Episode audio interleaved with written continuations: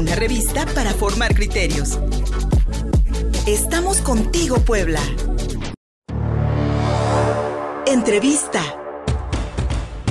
10 de la mañana con 39 minutos sin inmunidad, el regreso a clases es homicidio, es eh, la leyenda de la pancarta que sostienen integrantes de la Federación Nacional de Estudiantes Revolucionarios Rafael Ramírez en estos momentos en el Ángel de, de, la Independencia de la Ciudad de México, desde donde van a partir hasta Palacio Nacional para exigir que el gobierno de López Obrador agilice la vacunación. En este regreso a clases, la FENER exige vacunación para todos los estudiantes y así protegerlos de la pandemia. Para hablarnos de estas movilizaciones, no solo en la Ciudad de México, sino en todo el país. Le agradezco mucho a Isolda Morán, líder de la FENER en Puebla, que me tome esta llamada telefónica. Isolda, buenos días. Hola, buenos días, Luis Fernando. En primer lugar, queremos agradecerle por el espacio que nos brindan para informarle a la opinión pública acerca de las manifestaciones que se están llevando a cabo no solo aquí en la capital poblana y en las capitales importantes de los diferentes municipios, sino a nivel nacional. Nosotros como organización estudiantil, la Federación Nacional de Estudiantes Revolucionarios Rafael Ramírez está haciendo una denuncia a nivel nacional, ya que hace algunas semanas la secretaria de Educación Pública, la licenciada Delfina Gómez, anunció que iba a haber un regreso a clases de forma voluntaria, un regreso presencial a clases de forma voluntaria, pero no se ha tomado en cuenta que en nuestro país solamente se ha vacunado a un porcentaje muy pequeño de la población y que en ese sentido eh, nosotros como estudiantes adheridos a la FENER nos pronunciamos y decimos que es necesario que se agilice el plan de vacunación y que si ahora se plantea este regreso a clases eh, pues de los estudiantes de, todos los niveles educativos debiera haber una un plan de vacunación pues para todos los estudiantes.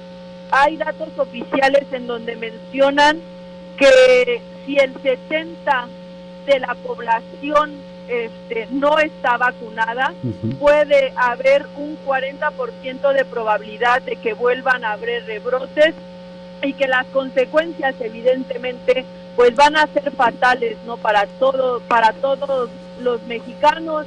Se debe de tomar en cuenta también pues que hay muchos estudiantes que utilizan el transporte público y que en el transporte público pueden contagiarse por lo del COVID-19 también debe de tomarse en cuenta de que en muchas escuelas no se cuentan con las condiciones materiales para un regreso a clases seguros, o sea, no hay espacios suficientes para mantener la sana distancia. En algunas escuelas, por ejemplo, cuatro de cada diez escuelas no tienen drenaje, no tienen agua potable, no tienen instalaciones de sanitarios. Entonces, son muchos factores los que intervienen en este sentido y es por eso que el día de hoy eh, una pequeña representación tomando en cuenta el asunto del COVID, una pequeña, muy pequeña representación de los estudiantes adheridos aquí en Puebla.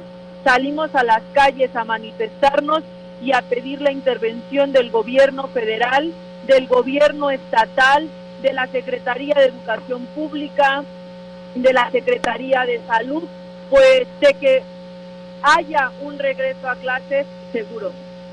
Isolda Moral, líder de la Federación Nacional de Estudiantes Revolucionarios Rafael Ramírez, aquí en Puebla. Eh, hace práctica casi un mes eh, se vio otra protesta de la FENER allá en Palacio Nacional. Sin embargo, tal parece que no hay respuesta, ni siquiera un intento de diálogo, ni por parte del gobierno eh, de Andrés Manuel, y mucho menos por parte de la Secretaría de Educación Pública. Y también vimos que estados como Nayarit y Campeche, a pesar de que tenían luz verde para regresar a clases presenciales, decidieron no hacerlo. ¿Podríamos decir que hay desorganización en este sentido por parte tanto del gobierno federal como de los gobiernos estatales para determinar un regreso a clase seguro?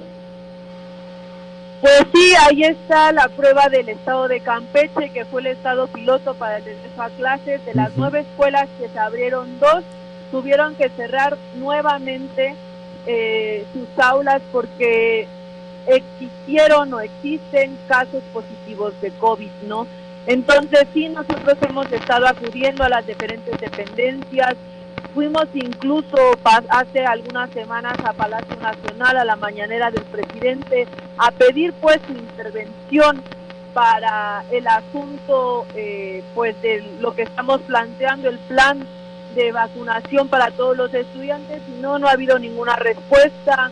El que en Campeche se haya encerrado algunas escuelas y en que no se haya regresado a clases a pesar de que se dice que está en semáforo verde, pues es una alerta, ¿no? Finalmente nosotros así lo creemos, es una alerta de que en nuestro país no existen las condiciones materiales, no existen las condiciones sanitarias para un regreso a clases.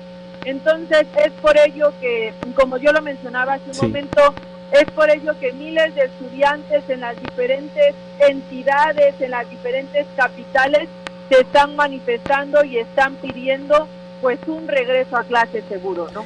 Isolda Morán, ¿este problema se resolvería con un plan de vacunación integral? Es decir, y que, y que por supuesto, eh, que por supuesto incluya a los menores de edad, que tal parece que en este calendario del gobierno federal no los estaríamos vacunando sino hasta finales de año. Así es, a todos los a todos los estudiantes, tanto de todos los niveles educativos. Pero además nosotros decimos que es un plan integral porque también se tienen que revisar las condiciones en las que están las escuelas, ¿no? En tanto que tengan espacios suficientes para guardarla, para mantener la sana distancia, que tengan sanitarios, que tengan agua potable, que tengan drenaje, para estarse lavando constantemente las manos y bueno, todo lo que se dice, ¿no? Incluso, por ejemplo, asignar un pequeño presupuesto para sanitizar las aulas cada determinado tiempo, para que haya gel, gel antibacterial, para que haya jabón de manos, o sea, son varias cosas que se tienen que revisar, entonces nosotros por eso decimos que es un plan integral para el regreso a clases. Y bueno, que en primera instancia pues debe de ser el asunto de la vacuna, ¿no? Isolda Morán, líder de la Federación de Estudiantes Revolucionarios Rafael Ramírez, están ahorita aquí en Puebla. ¿En qué parte están protestando? Salimos de del gallito aquí sobre Reforma y la 11 Sur este, y nos estamos dirigiendo al, palacio, este, al Palacio Municipal, ahí en el Zócalo.